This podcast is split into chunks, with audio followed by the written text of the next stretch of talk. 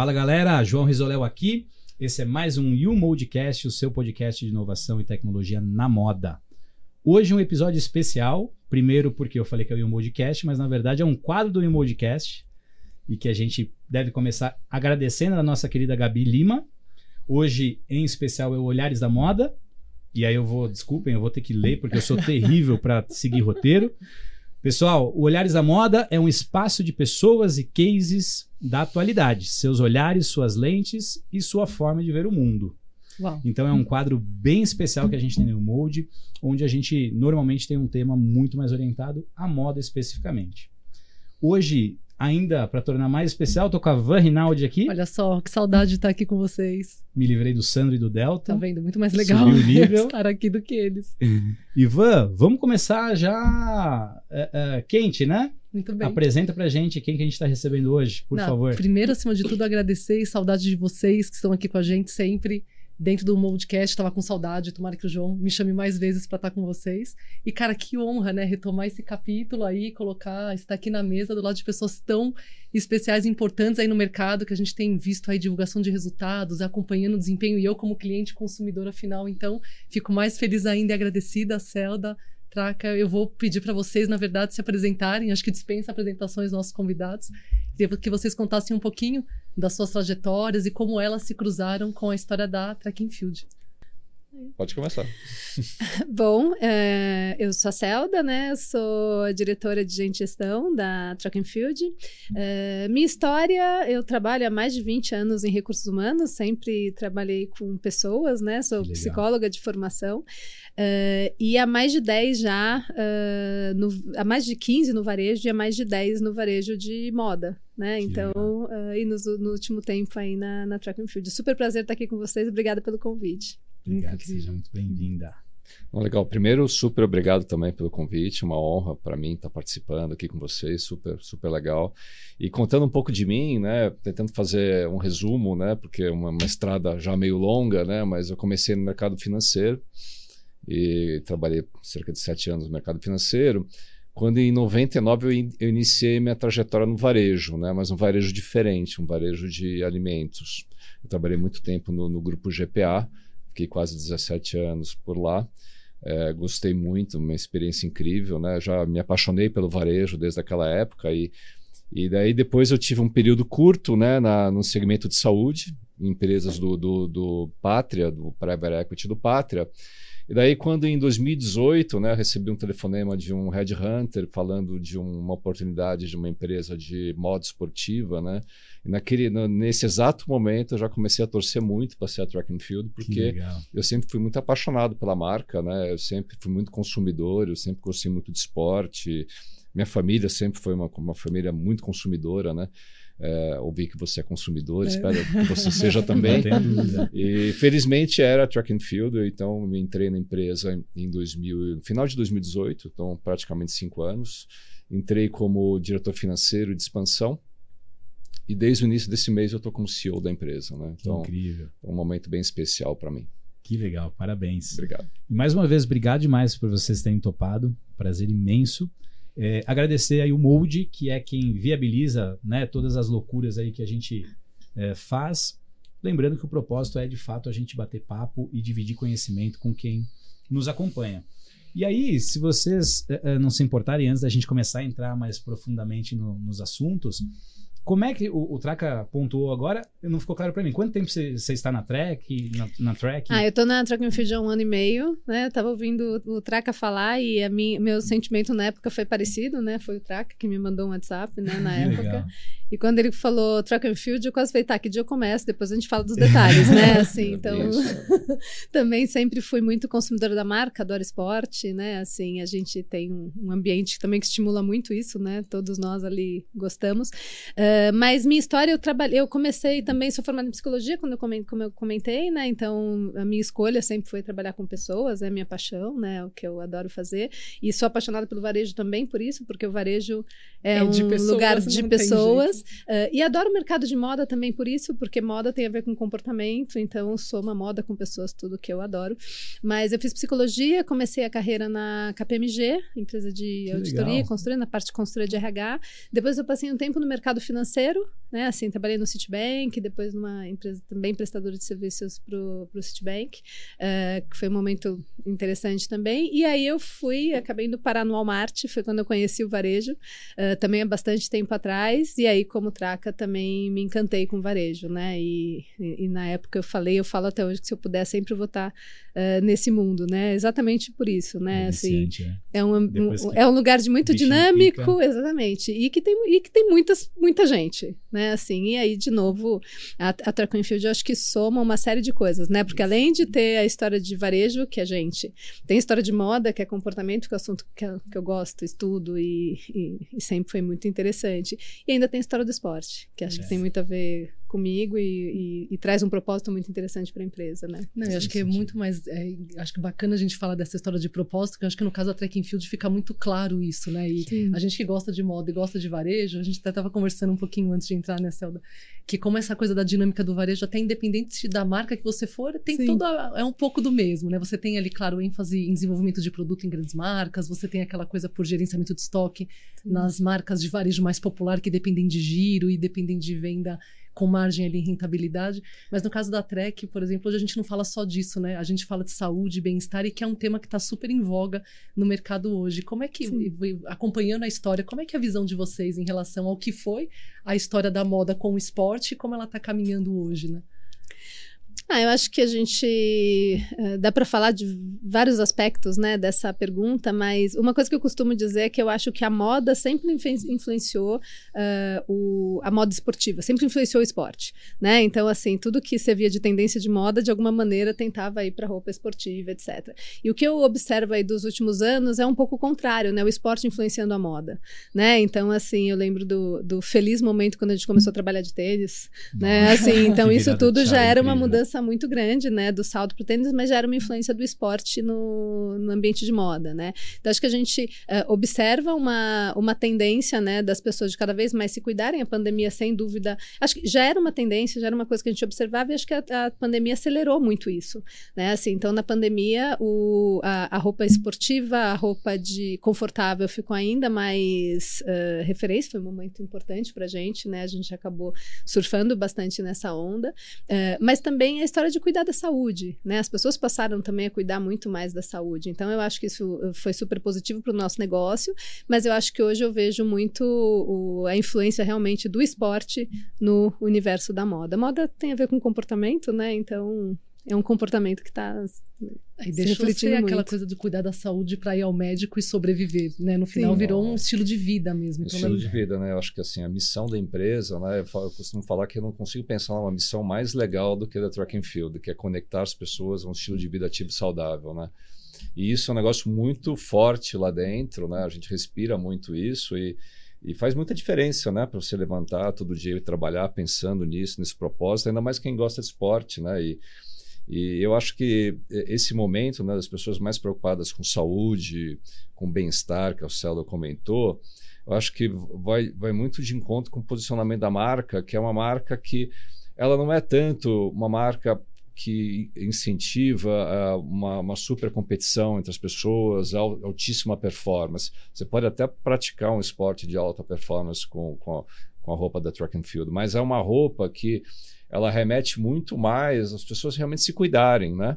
É, não necessariamente Lifestyle, alta né? performance, mas sabe, as pessoas praticarem alguma atividade física, conforto também, né? Que eu acho que essa foi uma mudança estrutural, né? Que a Soda comentou que realmente acabou impulsionando muito eh, a marca, né? E então acho que sim, tem, tem algumas tendências muito importantes, né? Nesse período pós-pandemia, né? Que foram reforçadas, que tem muito a ver com a marca. E tanto é que a gente dobrou de tamanho, né? É, então, falando um pouco já dos números, né? A companhia de 2019 para 2022 mais do que dobrou, né? Então, a gente está Incrível. crescendo aí 27% ao ano. E é diferente do da, da porque muita empresa cresceu muito nesse período, né? Mas a Track and Field cresceu sem fazer aquisições, né? Então, esse também é, um, é diferente, né? Gente- é, existe um, um cuidado com a, com a marca, com a experiência do cliente, então muito foco, né? Com a marca Track and Field. é, muita disciplina e a gente acredita que tem muita oportunidade com a marca ainda, né? sem necessidade de comprar outras marcas e ter um guarda-chuva de marcas, como aconteceu com várias empresas que não, enfim, muitas realmente fizeram movimentos acertados, mas eu acho que o nosso movimento foi orgânico, né? A gente abriu loja, melhorou a experiência do cliente, conseguiu aumentar a venda na mesma base de lojas. É, temos reformado as lojas com um novo conceito, né, que a gente pode explorar mais aqui, que tem com sido certeza, super né? interessante, omnicanalidade, é, digital com crescimento do e-commerce, tem muita coisa bacana. Hein? Sensacional. Até aproveitando, eu estava comentando ali fora, né, Celda? Eu tive o privilégio de acompanhar o crescimento do mercado esportivo, né? É, é, eu atuo com moda putz, desde que eu nasci. E, e, eu acompanhei justamente isso que você comentou. É, é, roupa de academia, roupa esportiva era uma coisa, jeans era outra, casual era outra. E, e eu acompanhei de perto, assim, muito próximo, e, e vendo a track, é, sendo, se não a primeira, uma das, a entenderem que não forneciam roupa, não, né, não produziam roupa, não vendiam roupa, elas vendiam lifestyle, que, portanto, à medida em que ela incentiva as pessoas a cuidarem da saúde, naturalmente essa pessoa tende a a virar um consumidor. E logo, dentro daquilo que eu falei, né, de, de, de casual, jeans, a roupa fitness começou a ser uma roupa de dia a dia, confortável, que a mulher podia ir para academia, mas tranquilamente levar o filho na escola. Enfim, lifestyle o dia inteiro ali, né? É, entrando já nos resultados de tudo que a gente falou, obviamente que teve a questão da, da pandemia, mas nesse interim, várias marcas que não eram do esportivo tentaram surfar na onda. Algumas até conseguiram, mas a grande maioria ficou pelo caminho. E eu sempre percebi a Track uma empresa muito resiliente, né? não só no seu propósito, mas em termos de cultura. Como eu frisei, eu estive na Track diversas vezes interagindo com, com, com pessoas e eu sempre percebi uma cultura muito resiliente. Então, levando em consideração todos os pontos que a gente traçou aqui, o que, que vocês consideram? Eu sei que é difícil você nomear um, né? Mas o que, que vocês consideram como pontos-chave para os resultados que vocês apresentaram aí, que a gente. É, é, enfim, num mercado onde está todo mundo, né, a maioria está desesperado, né, Exato. né? Crescimento de dois dígitos não é, não é fácil. É assustador. Dia, né? Então, como é que o que, que vocês credenciam isso? Se vocês fossem elencar em nível de prioridade. É, eu vou começar sempre. O Salda me complementa aqui, mas eu acho que assim, tem na história da Track, né, uma empresa de mais de 35 anos já, né, que começou é, com três sócios fundadores vendendo camisetas no colégio, né, no Colégio Santa Cruz aqui de São Paulo. E eu acho que nessa, nessa história de, de mais de 30 anos tem muita coerência, consistência. Né? Quero dizer com isso? A marca sempre é, é, teve como objetivo oferecer produtos com muita qualidade, com estilo, né? Porque a gente fala aqui de as pessoas preocupadas com, com, com fazer praticar atividade física, uma vida mais ativa, mas querendo usar produtos com, com mais estilo, né? Produtos bonitos, né? Então acho que teve ao longo da, dessa trajetória nunca se desviou para outro caminho né, de abrir mão de qualidade para ter um produto que poderia atingir um outro público consumidor, ou ser uma marca muito, muito promocional demais, que isso acaba desvalorizando o produto e acostumando o produto, o consumidor a sempre comprar com desconto, né? É, agregar tecnologia e funcionalidade para o produto, né? Se um produto além de bonito, um produto é, é, que, que, as pessoas gostam de usar para uma corrida, né? que tem uma secagem rápida, tem antiodor, tem proteção contra proteção solar, né? tecnologia UVTEC. Então, te, então nunca teve um, um, período no qual a companhia falou: vamos acelerar um resultado de curto prazo aqui. Uh, tentando, por exemplo, vender uh, o produto nunca foi vendido numa loja multimarca. Nunca na história. Então, nunca foi vendido em outra loja que não fosse uma loja track and field. Por quê? Porque sempre teve, existiu uma crença que, que, que, que era importante é, controlar é, a experiência do cliente né? e, e, administrar bem essa base de clientes. E outra coisa também que eu acho que a Track, a track acabou é, se beneficiando é, né, em termos de posicionamento, foi uma visão dos sócios fundadores de ecossistema. Todo mundo fala de ecossistema hoje, né? Qualquer empresa fala de ecossistema. E nós começamos. Está na moda. 2004. começou um circuito de corridas. 2004. Hoje é o maior circuito de corridas da América Latina, pelo menos da América Latina. A gente não consegue provar que é do mundo, mas. É, e, e, essa visão de que a marca não era só produto, deveria ser uma marca que fosse iria além de produto, produto experiência, né? para realmente criar essa visão de ecossistema. E é difícil reproduzir isso, né? Nossa. né? Então, é, e já vem de muito tempo, né? Desde 2004, a gente está falando quase de 20 anos né? de, de corridas de rua, e agora uma gama de modalidades muito maior. A gente tem mais de 80 modalidades na plataforma TF Sports. Então, é, eu acho que esse é um pouco do segredo, né? De, de não, não querer um resultado de curto prazo para abrir mão de uma construção de marca que tem um valor Visão muito grande no longo prazo. Sensacional. Acho que isso influencia muito a cultura da empresa. Você comentou de cultura, né? Assim, acho que 100% o que o Traca falou. E eu acho que isso que, que ele trouxe de ter começado com os fundadores, que começaram com a paixão deles, eles eram atletas, né? Então, uh, o, além desse, dessa preocupação deles com qualidade, né? Etc., que acho que é uma realidade que todo mundo tem, mas eu acho que a empresa tem uma grande paixão mesmo pelo que ela faz né? Assim, eu uh, comentei há um ano e meio, mas assim, quando eu cheguei foi o que mais me chamou a atenção. A paixão das pessoas pela marca dentro da empresa. Eu acho que o que acontece para fora nada mais é do que o reflexo do que a gente vive lá dentro, né? Assim, então a gente, nós mesmos, executivos, todos nós fazemos as experiências, todos nós consumimos o produto, então a gente o tempo todo troca sobre isso, a gente usa as funcionalidades do produto, a gente uh, acompanha o NPS juntos, porque também somos clientes, né?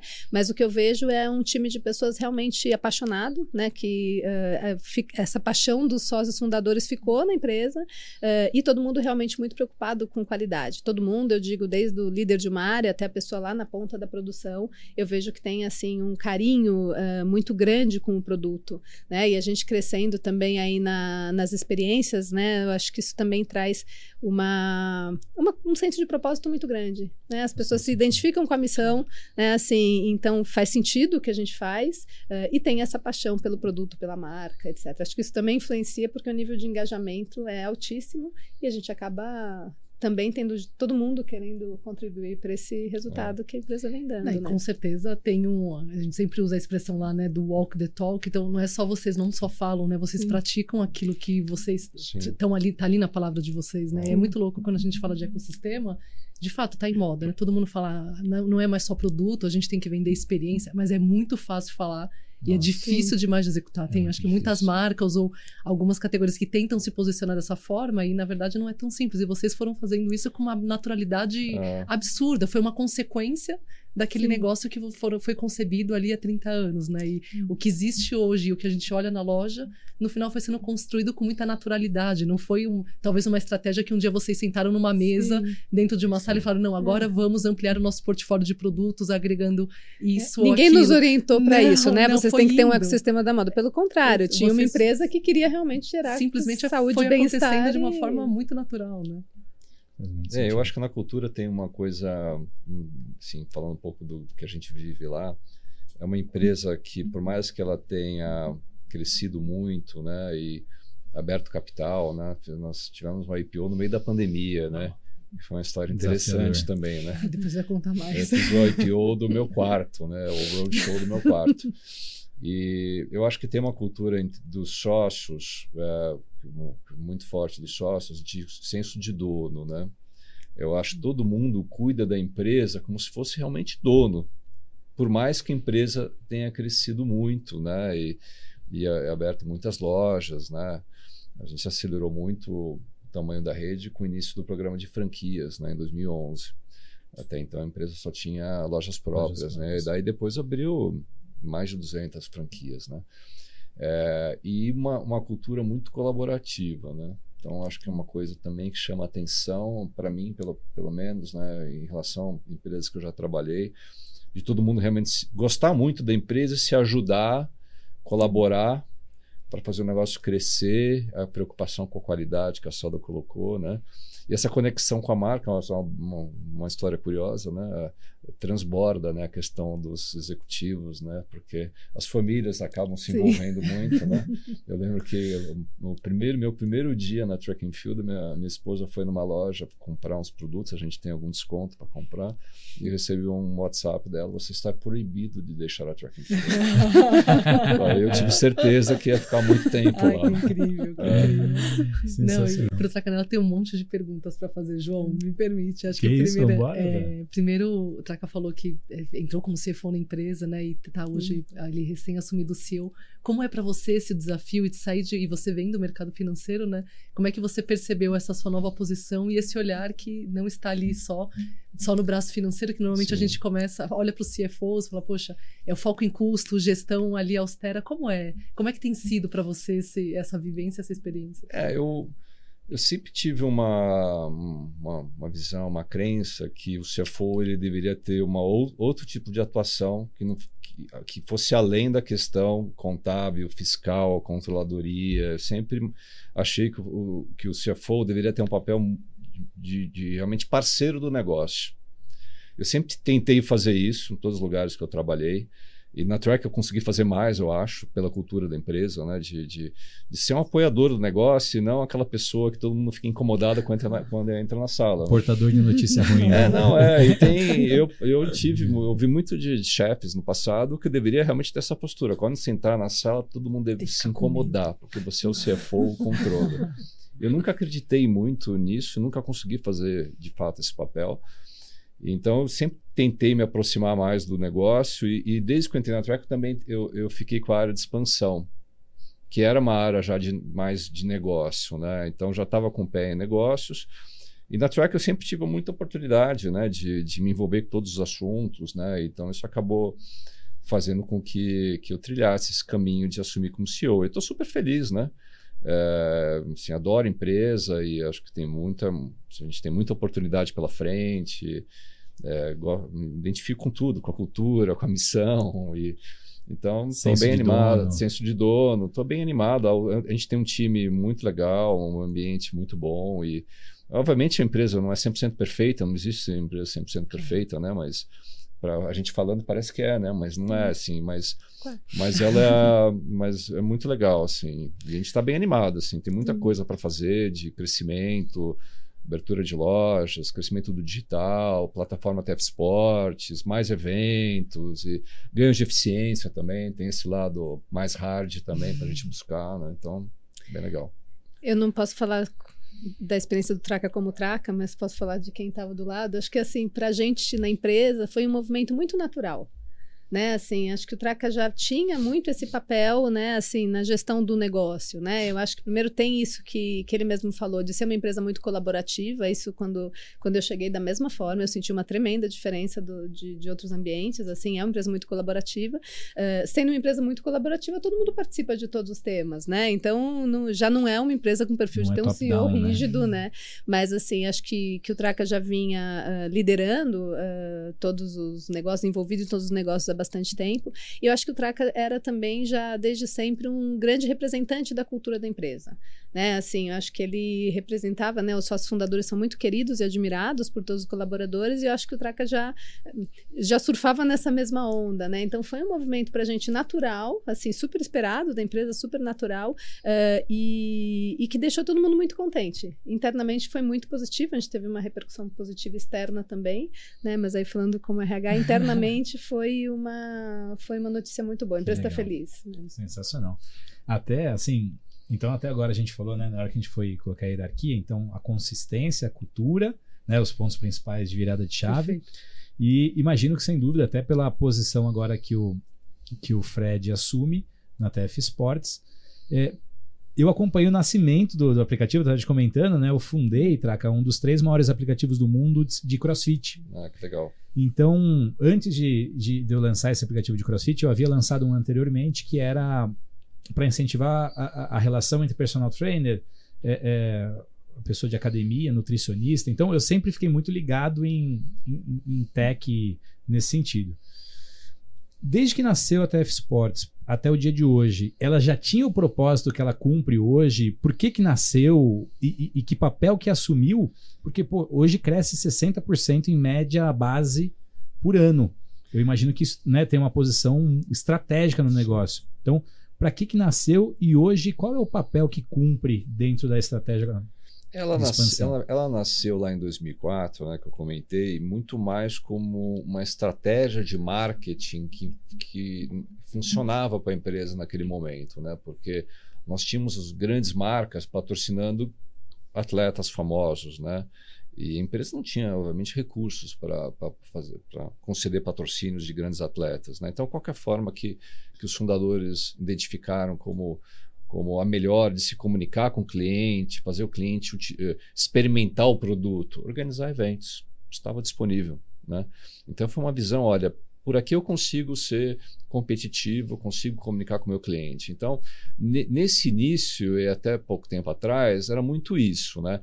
Tinha a questão de trazer o cliente mais próximo da marca, né? como eu falei, gerar experimentação, uma vez que numa corrida você ganha uma camiseta no kit, né? Então você experimenta a camiseta nossa Thermodry, que é uma camiseta fantástica, e, e, e também tinha um objetivo que até hoje é muito forte, de trazer o cliente para a loja. Você imagina uma corrida agora que nós fizemos na, na Cidade Jardim, no Shopping Cidade Jardim, com quase 5 mil participantes com retirada de kit na loja. né? Então, essa, essa foi sempre essa visão do ecossistema, de novo, né? e uma estratégia de marketing muito poderosa. Agora a gente acha que isso pode ser ainda maior. Né? A gente está vendo uma atração de aumento de, de, de usuários né? na, na, base de TF Sports muito grande. Hoje já temos aí mais de meio milhão, né? passamos de meio milhão agora crescendo 60%. Né? A gente acha que até vai acelerar bem esse crescimento, porque com a, o crescimento da base de usuários, não só a gente consegue alavancar o varejo, né, trazendo o cliente para a loja, como eu comentei, mas a gente está vendo outras oportunidades também de desenvolver marketplaces. Então, já temos um marketplace muito no início ainda, mas um, chama TF Mall, que é um marketplace para artigos esportivos, não modo esportivo, modo esportivo na track and field, mas uhum. artigos esportivos é uma coisa importante para o nosso cliente, que nós e como é que a gente vai se diferenciar, né? Porque tem vários marketplaces ou e-commerces ou lojas vendendo artigos esportivos. A curadoria. Então, o conceito é curadoria de artigos esportivos para o nosso cliente, obviamente sempre ligado à vida ativa e saudável. Então, é esporte. Então a gente tem aí, enfim, já tem alguns produtos super é, bem escolhidos aí para nossa base, né? E, e, e, a gente acha que tem um caminho longo pela frente de crescimento.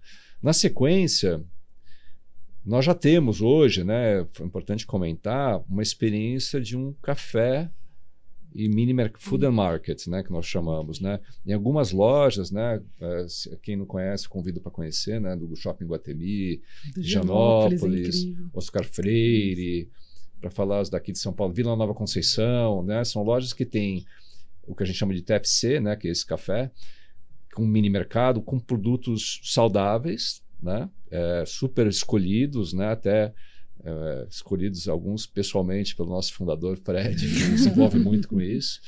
Tem sido uma experiência incrível né, para direcionar um fluxo de clientes adicional para a loja, um ponto de encontro dos clientes com treinadores. É tribo, né? E ao mesmo tempo um laboratório para nós entendermos o, quais desses produtos de alimentação saudável, suplementação, poderiam fazer sentido no marketplace desse segmento. Então, provavelmente, depois do TF Mall, nós vamos ter, provavelmente não, esse é o plano, né? De ter um, um marketplace de alimentação saudável e suplementação. E na sequência, quem sabe, saúde, né? É, porque faz parte claro, desse universo é um de wellness ter um, um oferecer é, é, é, cuidados do tipo me medicina preventiva mesmo, né? Exames, nutrição, check-up. Então, essa talvez é uma fase seguinte, né? Mas, mas é natural. Né? Mas é, é, daí é muito poderoso quando você consegue crescer base de usuários. Cada vez mais a gente tem treinadores conectados na plataforma, oferecendo aulas para os clientes. Que a nossa ideia não é, é é, monetizar em cima das aulas dos. A gente não, não ganha nada com, com as aulas dos treinadores para os clientes, mas a gente traz com isso usuário, cada vez mais usuários para a base a um custo de aquisição de clientes muito, muito mais bom. eficiente do que uma mídia digital tradicional. Então, é um CAC muito eficiente. CAC negativo muitas vezes, né? É um CAC super eficiente, tá? E, e, e faz muito. Então, é assim, é um ciclo virtuoso, né?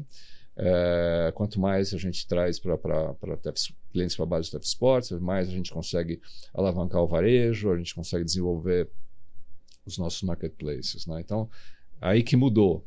No começo era uma forma de se comunicar, era muito mais um marketing que a gente conseguia fazer na época. Agora, de fato, é uma empresa que chama TF Sports, que já existia há algum tempo, mas agora a gente tem um CEO fundador, né, com uma estrutura dedicada que a gente vai acelerar bastante.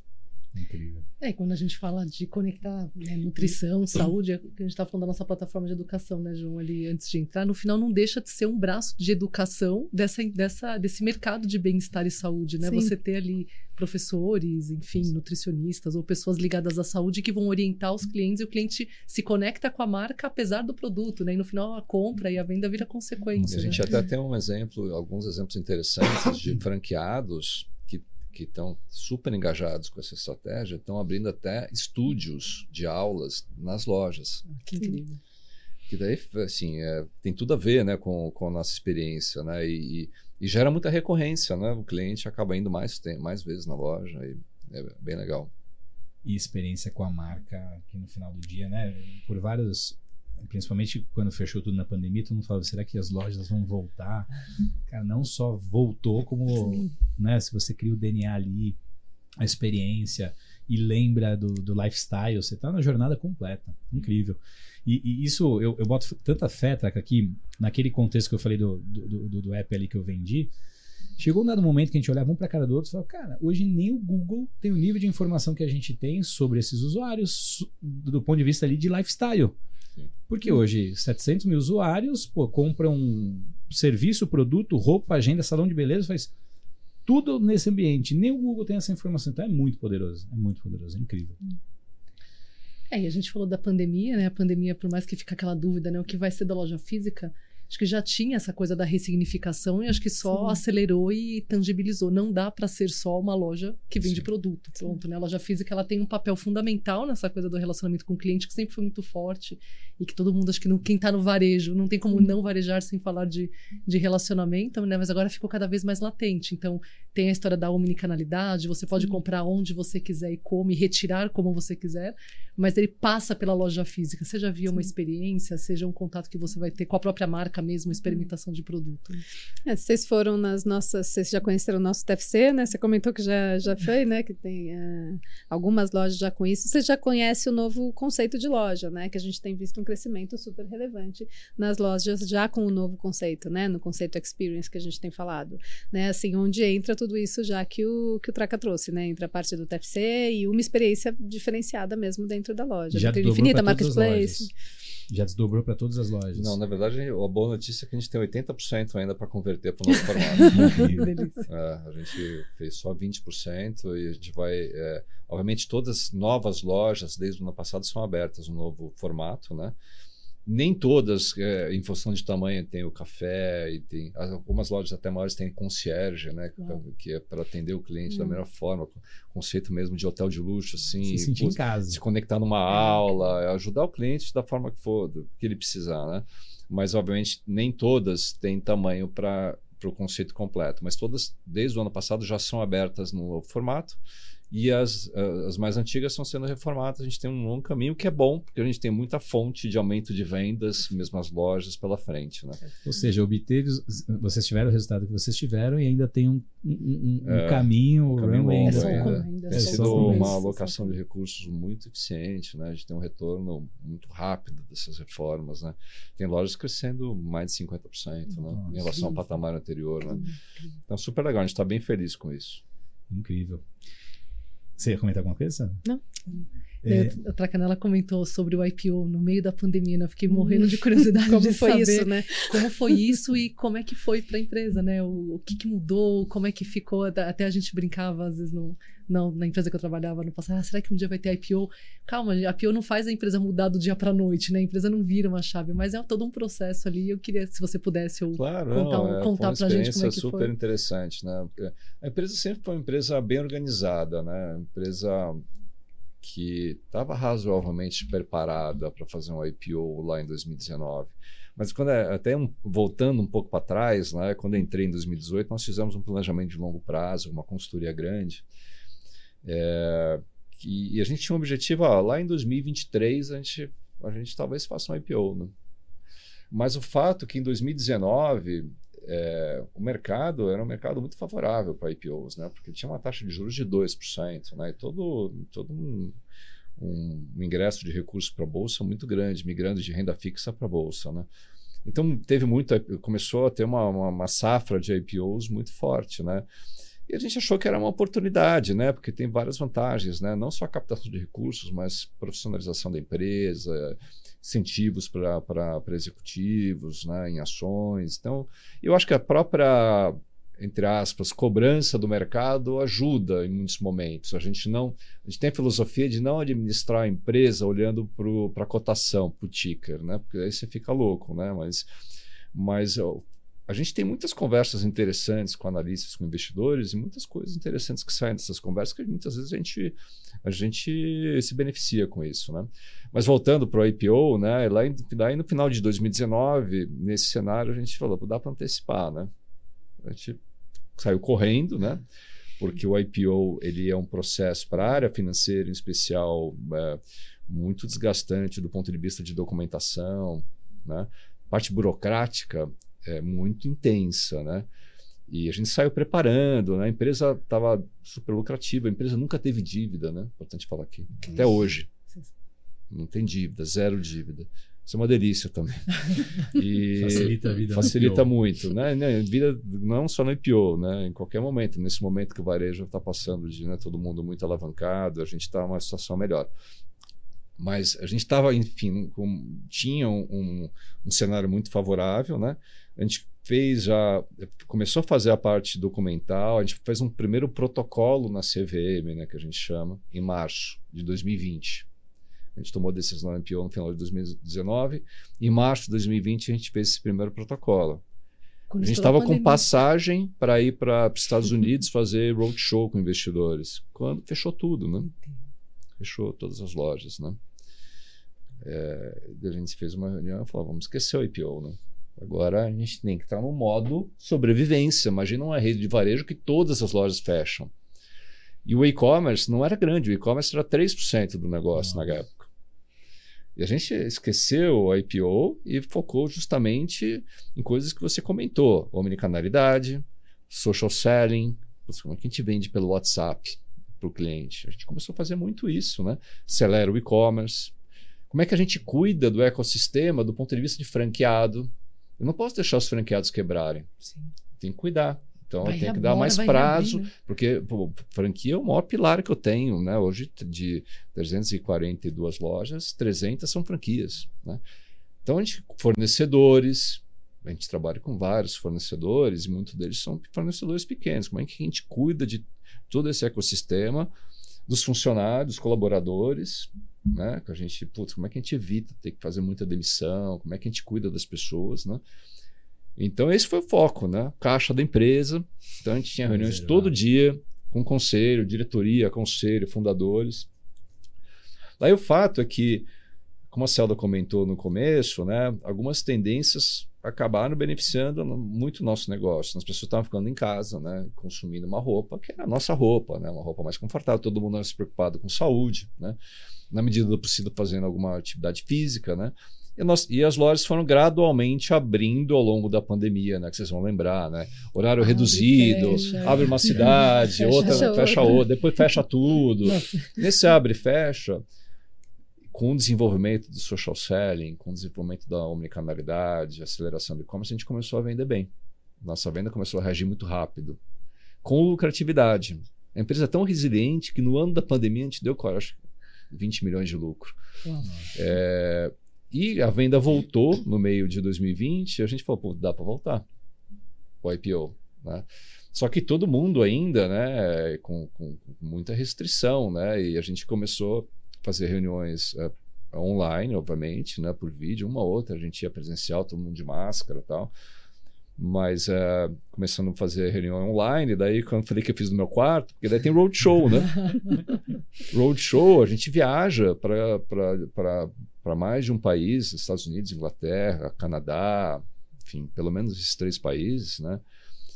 Fazer, fazendo reuniões o dia inteiro, né? E reuniões presenciais, né? Sai de um lugar para o outro. Isso todo, toda empresa faz, sempre fez, né? Só que naquele momento o IPO era do, do cada um no seu canto, né? Com o investidor plugado, né? Conectado. E, e foi super, nessa parte foi super eficiente, né? Porque é, é muito melhor, né? Você Nossa. fazer do que você ficar nesse deslocamento maluco, né?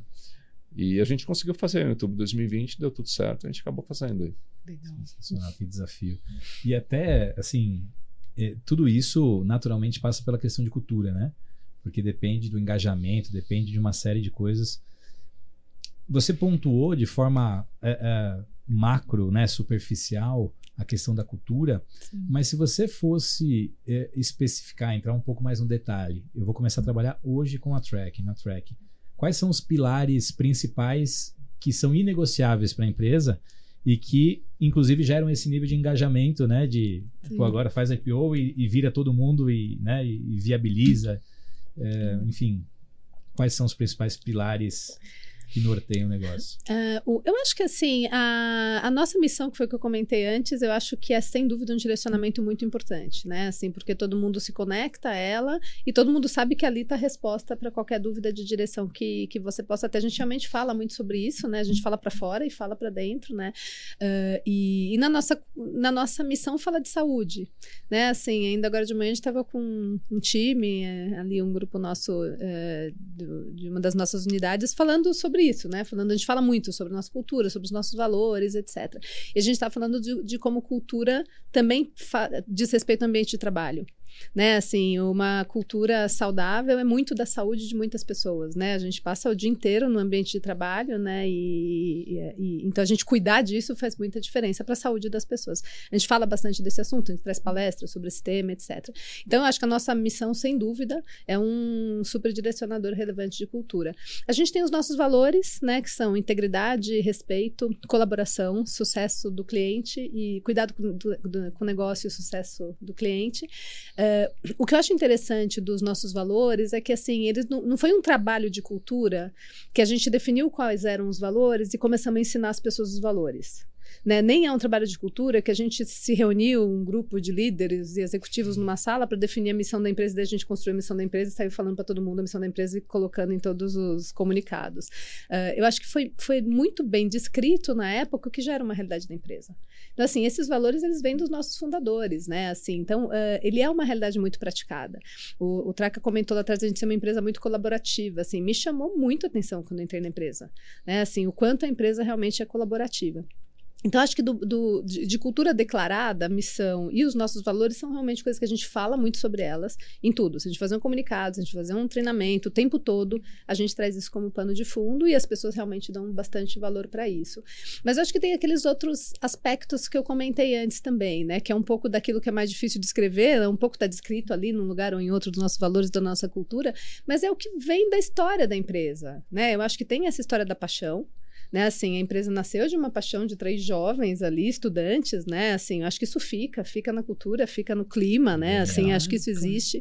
Eu acho que eu falo sempre que a Trek é uma empresa muito autoral, né? Assim, eu acho que isso serve, vai aí para todas as áreas, né? Assim, diferente do que eu sempre vivi mais no mercado, você não olha o que todo mundo está fazendo para daí você fazer, né? Não é que a importância, a referência externa não é importante, claro que ela é importante, mas a gente trabalha de forma autoral em todas as áreas, né? Assim, que eu acho que isso também vem muito desse DNA, dessa característica aí dos fundadores.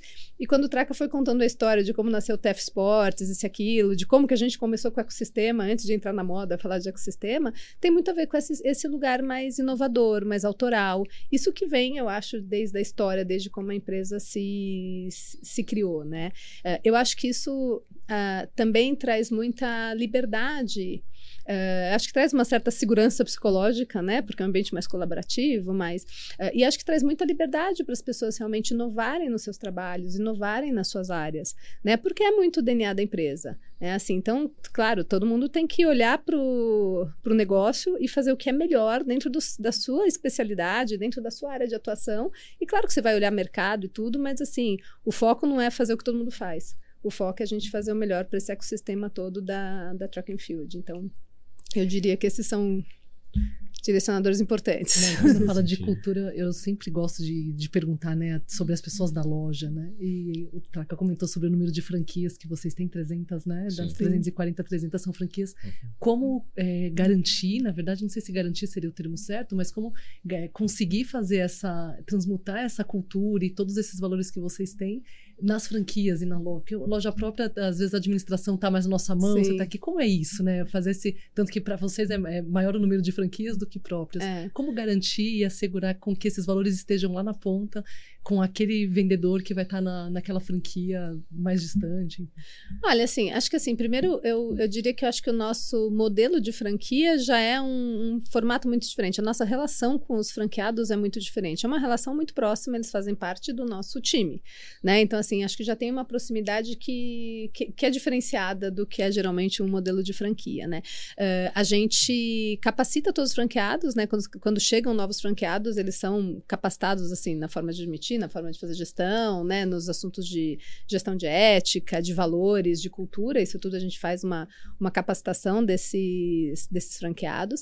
E eu acho que nessa dimensão, quando a gente fala aí dos aspectos mais declarados da cultura, né, que eu falo que essa coisa do, do autoral, da inovação, são coisas menos declaradas, assim, mas quando a gente fala de valores, quando a gente fala de missão, isso é muito claro para todo mundo em, em todas as lojas, né, assim, eu acho que isso nos ajuda bastante. Mas eu diria que mesmo quando você vai em, nas lojas de franquia ou na loja própria, você não vê tanta diferença nessa dimensão uh, do atendimento, você não vê diferença. E aí tem a ver com o cuidado do negócio, o sucesso do cliente tem a ver com os valores, tem a ver com essa, isso que todo mundo conhece. Mas eu acho que também tem a ver com essa paixão pela marca Uh, eu acho que você encontra na loja própria, encontra no franqueado. Assim. Por isso que eu digo, tem uma parte que a gente ensina, que a gente repete, que a gente comunica, mas tem uma parte que eu acho que tem a ver já com o, com o DNA da empresa mesmo, né? Acho que tem uma coisa interessante, né? Que, que também eu acho que é um fator de sucesso, que quando a gente começou com o programa de franquias em 2011, a gente sempre teve né, na cabeça e continua até hoje muito forte que, que a gente deveria escolher franqueados que, que, que tivessem identificação com a marca, né?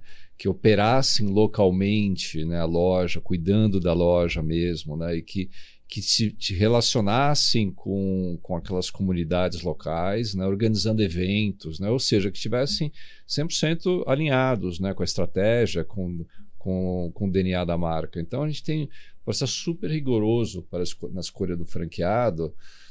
É, a gente não quer uma pessoa que simplesmente queira um negócio. Investidor. É, não é. Não é, não é o que a gente procura, né? Então a gente poderia até acelerar mais a abertura de loja.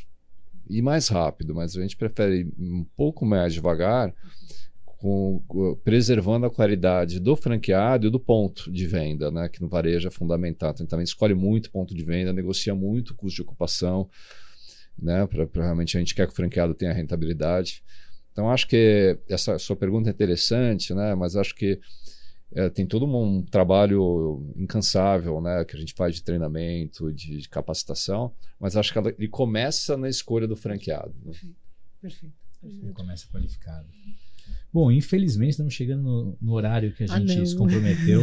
Dava para ficar mais horas fazendo perguntas.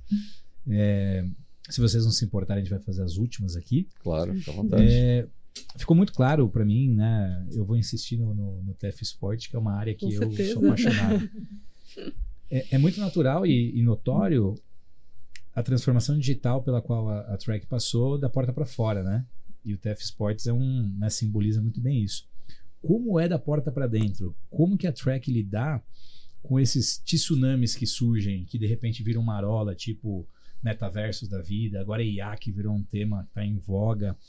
Como é a track, o tratamento, é, é, como vocês lidam com essas tecnologias e, enfim, o que, que de fato vocês é, implementaram e que vocês consideram que mudou a, a história da track, assim, da porta para dentro?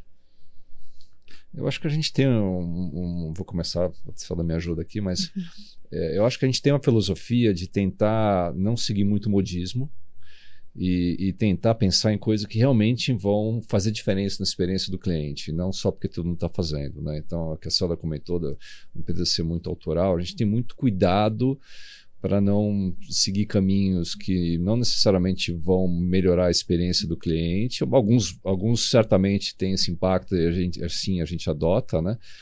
Mas eu acho que tem um pouco dessa filosofia, né? Muito pé no chão e eu acho que tem uma característica na nossa operação que o cliente é um cliente que gosta do contato, é, é uma loja que tem é, é, que o cliente é assistido, né? Então, se forem numa loja nossa, o cliente tem vendedoras, né? Para auxiliar na compra, para recomendar. Então, esse contato humano é um contato importante, né? É, e então, assim, a filosofia é um pouco essa, né? Da gente a gente pensa muito em, em, em, adotar uma nova tecnologia, mas quando a gente acha que faz sentido, a gente adota. E agora eu acho que tem essa, essa, essa vertical de TF Sports, essa empresa TF Sports, que vai ser uma empresa muito com esse foco de tecnologia, né? É, então acho que é, é um pouco isso, né? Não sei, Celda, o que, que Acho que eu vejo da mesma forma, é. assim. Acho que não, não, assim, o assunto é metaverso, a gente sai correndo fazer alguma coisa com metaverso para poder botar um comercial de que a gente fez coisa com metaverso. Não é o perfil da empresa, né? Como o Traca falou. Uh, por outro lado, lógico, a gente tem o nosso time de estilo, que é um time que acompanha muito as tendências, mudanças de comportamento, o time de marketing também, que o tempo todo está trabalhando com pesquisa. Uh, a gente procura ficar informado de para onde as coisas estão indo, mas aí, como o Traca falou, olhando muito e vendo o que faz sentido para a gente e quando faz sentido para a gente, né?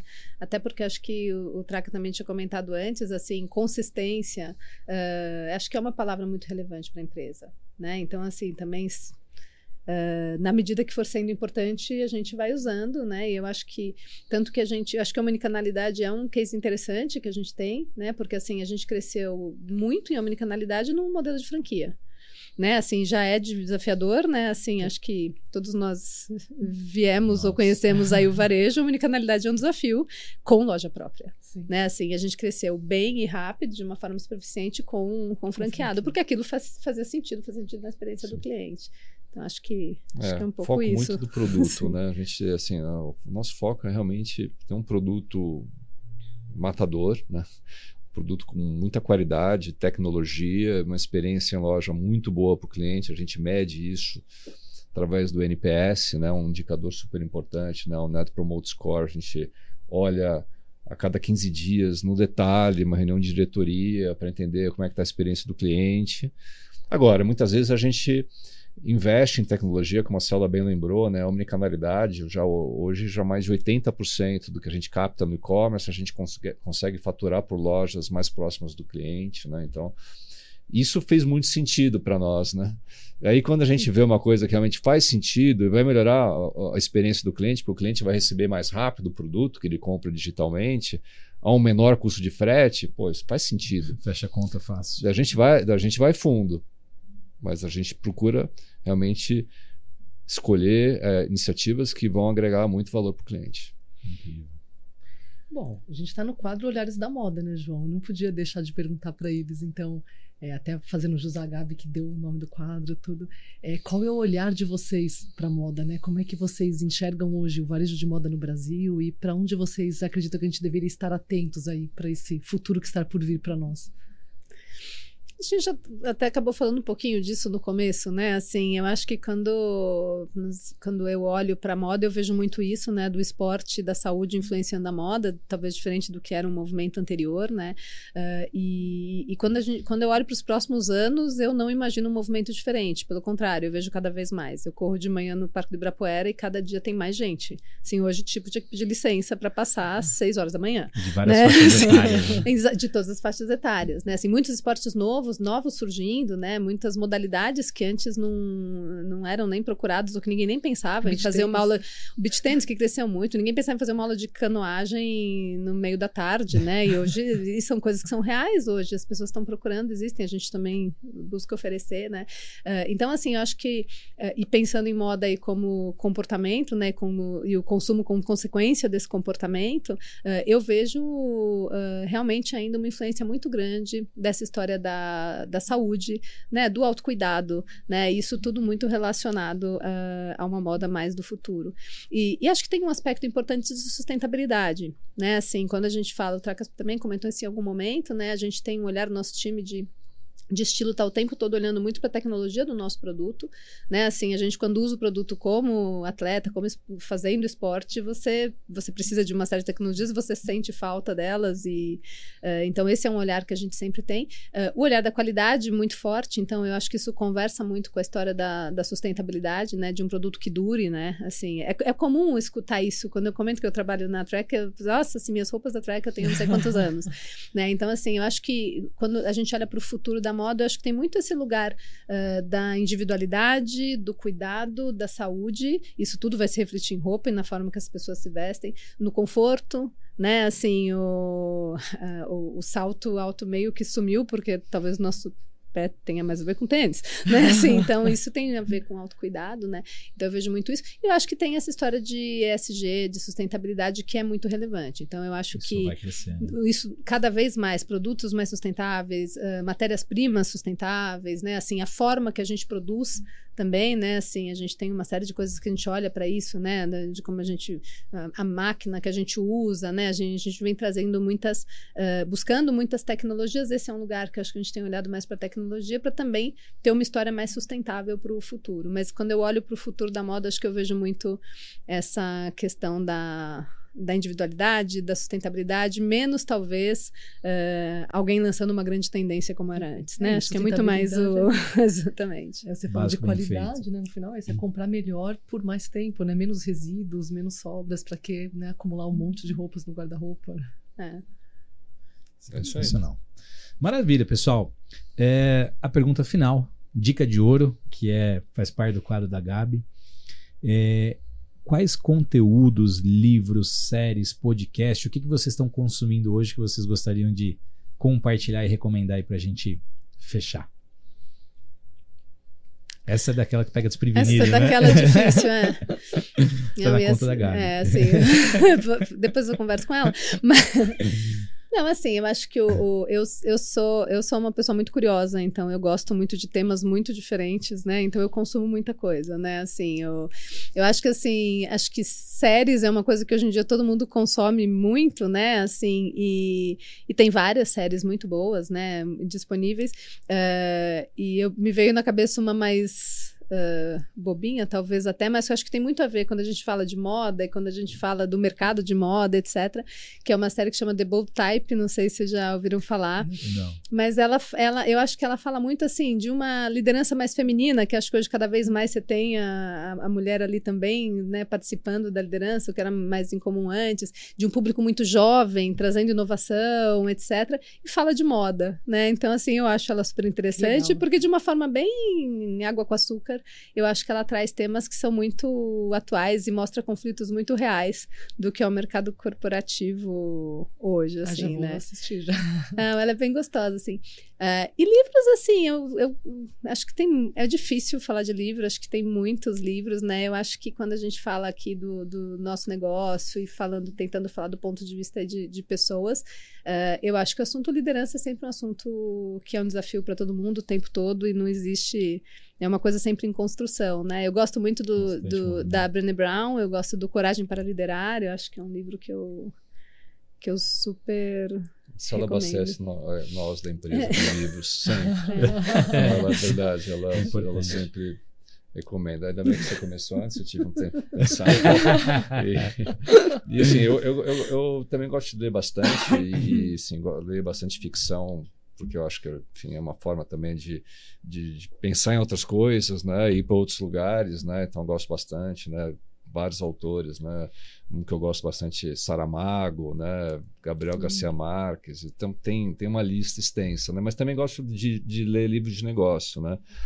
E, e um que eu li recentemente, estava tentando lembrar exatamente o título, mas não lembrei, é a trajetória do, do Bob, Bob Iger, que é o foi ainda é, né? Ele ele foi CEO da Disney, saiu, voltou agora. Bem interessante, né?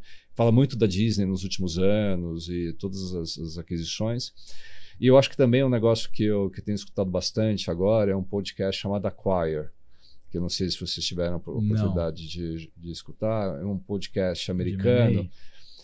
Não é M&A, ele, apesar de ter esse, esse título que parece M&A, mas ele é um podcast que conta com muita profundidade a história das empresas. Então, eu acabei de ouvir um da Nike, por exemplo, tem quatro horas, né, que que eles fazem uma pesquisa muito grande e contam de uma forma muito leve a história e, e, é uma história super super legal, né? super interessante. Tem várias outras empresas, né? inclusive de moda, né? tem várias empresas de moda que, que você tem que escutar em algumas vezes, né? Você tem que fazer várias corridas aí, Episódios, escutar, né? é, mas é bem interessante também. Sensacional. Então, essas informações estarão aqui embaixo do vídeo. Isso aí. É... Bom, primeiro agradecer Primeiro começando pela Gabi Lima, né? Não é? Nossa madrinha. A Gabi, como eu comentei, ela conheceu o Mode desde o PowerPoint e sempre. É muito louco isso. Eu quero acompanhar de perto. Muito doido. Então a gente tem muito prazer de, de contar com a Gabi. Agradecer vocês pela presença. Obrigado demais por compartilhar com tanta generosidade é, essa aula que agora nosso nossa é? turma vai poder com, né, Não, consumir. Adoro. Eu já era consumidora, agora, né? Muito mais. mais muito bom. Obrigada aí pela tarde de hoje. Foi bom demais estar com vocês aqui. Então, você que nos acompanhou até aqui, opa, quase derrubei. Você que nos acompanhou até aqui, muito obrigado. Não deixa de compartilhar, de curtir, de deixar comentários e sugestões. Né, Ivan? Só assim que a gente evolui. É, na torcida pro João me chamar mais vezes para voltar aqui com vocês. Vamos puxar o tapete do Velhote logo. Vamos. O Velhote é um sócio nosso. Não, o Sandro tá me devendo o podcast do ano, porque o ano passado, nessa época, eu ganhei dele na segunda temporada, então a gente precisa fazer um podcast junto. Sandro, Justo. não adianta você fugir, a gente precisa fazer o nosso podcast. É isso. Valeu, galera. Até a próxima. Até mais.